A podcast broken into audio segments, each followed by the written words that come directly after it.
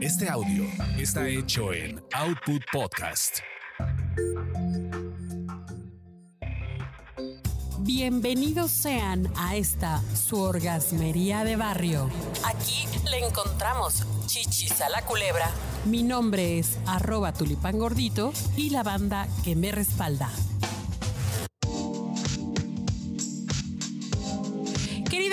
Pues queridos y queridas, oigan, hoy traemos un caso, de esos casos, casitos y cosotas que, que luego platicamos aquí, que, que es importante traerlos a la mesa porque por ahí debe haber algunas personas que se van a sentir un poco identificadas y otras no tanto.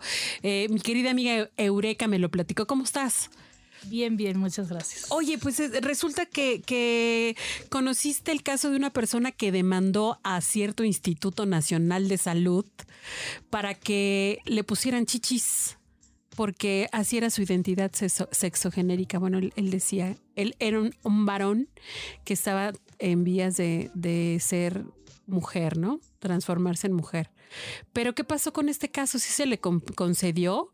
Porque pues es que diría yo que está un poco complicado porque a lo mejor tener senos artificiales pues no necesariamente corresponde a una identidad. Digo, pues hay mujeres que no tienen chichis. ¿Tú qué opinas? Es un caso muy interesante y es uno de los muchos que ya en la actualidad se están empezando a presentar y que los servicios de salud, el personal de salud debe estar capacitado para darle atención, darle apoyo emocional y encauzarlo al proceso que debe de, de seguir en la identificación sexual, en su identidad sexual, en su expresión sexual. Ya hay protocolos establecidos muy, este, muy desarrollados en México. La Clínica Condesa es una de ellas que maneja muy bien este caso. Y es importante que se logre ver si realmente tienen que pasar un proceso las personas que tengan una identidad sexual y que su fenotipo no coincide como la identidad con la que ellos se identifican. Ok. Entonces, ese proceso es muy importante que lo sepa encauzar el o sea, servicio. Yo nací un hombre, biológicamente hablando, hablando, tengo hormonas, tengo pene, tengo, tengo testículos, pero no me identifico con este cuerpo. Yo quiero verme como mujer, pero además, este, a lo mejor afectivamente me, me, me relaciono más con, con, varones, pero quiero que corresponda esa identidad sexual y genérica con lo que estoy sintiendo conmigo, ¿no? Es algo, algo así. Pero sí, es un proceso creo que un poquito más, más complejo que nada más llegar y demandar o sea, sí tenemos los derechos sexuales recono ¿Y, reproductivos? y reproductivos reconocidos y podemos demandarlos a las instituciones públicas de salud, pero hay que cumplir con un cierto protocolo. Hay que cumplir con un cierto protocolo y yo creo que estos procesos de demanda van forzando a las instituciones de salud a esta apertura, a que se informen y que, que empiecen a incorporarse a todos los derechos que ya hay. ¿no? Entonces, esta eh, persona, este individuo, tuvo que pasar por un proceso que ya está establecido de hormonal para el cambio de, de, de sexo. Sí.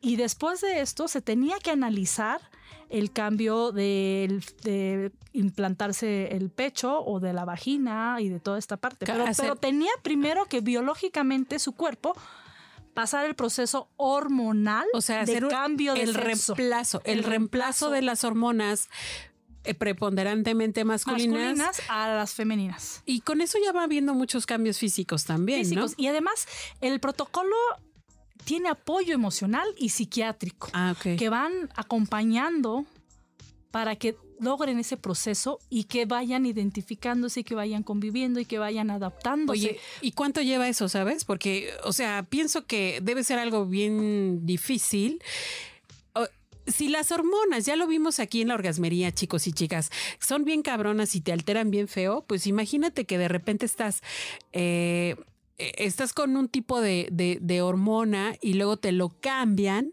para que ya no seas y ya no pienses y ya no sientas como tú sientes y desarrolles otros procesos biológicos, que es de lo que se encargan las hormonas.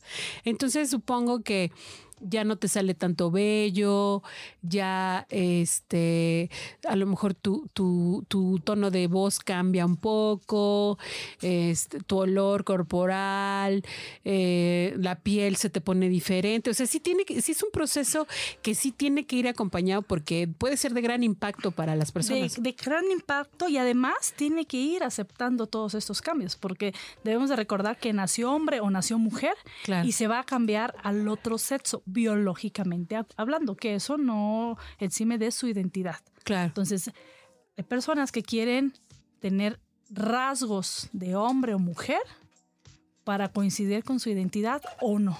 Pero aquí también hay como, ahora sí que va por, va por este graduaciones, ¿no? Porque habrá quien diga, no, pues yo me quiero vestir como mujer, pero no me quiero retirar los, los testículos ni el pene. No, hay combinaciones. Hay Y combinación. la combinación también es algo que yo siempre he defendido, va cambiando a través del tiempo. Hoy, por ejemplo, me identifico hombre o mujer, tengo actividad sexual con hombres o mujeres y con quienes siento placer. Claro. O sea, y, y de ahí se abre la gama de combinaciones que yo también considero que va cambiando a través del tiempo. Porque en un momento sientes rico con los hombres, en otro momento sientes rico con las mujeres. O sea, la diversidad del placer sexual es hasta donde tu imaginación llegue, respetando a Sí, la por eso la importancia del acompañamiento. Porque no, no sabes que si te vayas a arrepentir. He escuchado, Sí. he escuchado anécdotas de, de chicas que son trans, pero no, no han hecho la reasignación sexogenérica porque han visto con otras que eh, les causa grandes problemas psiquiátricos, se suicidan o etcétera, etcétera. Sí, o sea, tienen que llevar todo un acompañamiento y además dentro de ese acompañamiento, pues la evaluación de cómo se van adaptando a estos nuevos cambios sexuales de su cuerpo, tener Claro. o no tener vellos, ya no tener el pene. o ya que no les funcione o bien. ya que no les funcione bien, tomar la decisión ya quirúrgica de quitarte o ponerte, sí debe haber atrás todo un, este, un seguimiento y un protocolo, lo cual ya se tiene muy establecido. De hecho, desde el 2015 Ajá. ya puedes cambiar tu identidad en el acto de nacimiento. O sea, Sí. socialmente Sí, sí. tú ya te puedes seleccionar como hombre o, O mujer. Tú puedes decidir. Decidir. Oye, pero está padre esto que, que, que ya esté la apertura, la posibilidad de que si tienes derecho a eso, como, pues ahora sí como derecho habiente de alguno de estos institutos de salud, pues lo hagas, ¿no? Pero siempre y cuando que estés consciente de que tienes que pasar por este protocolo, por este proceso que te van a acompañar, que va a llevarse un poco de, de tiempo y no nada más de llegar, oigan, quiero que me pongan unos implantes, pues, si no, así también yo llegaba y exigía a mi institución de salud, ¿no? Oigan, pues ¿saben qué onda? Hagan, háganme la lipo.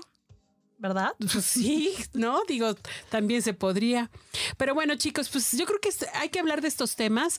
Igual buscarnos, si tienen dudas o preguntas, este, pues acercarse con las, las personas que saben allá en Y la- hay, y hay acceso, o sea, la, la Ciudad de México y otras ciudades de, del país. de- del país tienen esa apertura, ya hay leyes, ya hay acceso a la información, entonces hay que darle clic, clic, buscar, acercarse y los servicios de, de salud deben de empezar a identificar estas necesidades Claro. de las Y personas. si les da pena, eh, en arroba tulipán gordito, ahí les orientamos, ¿no?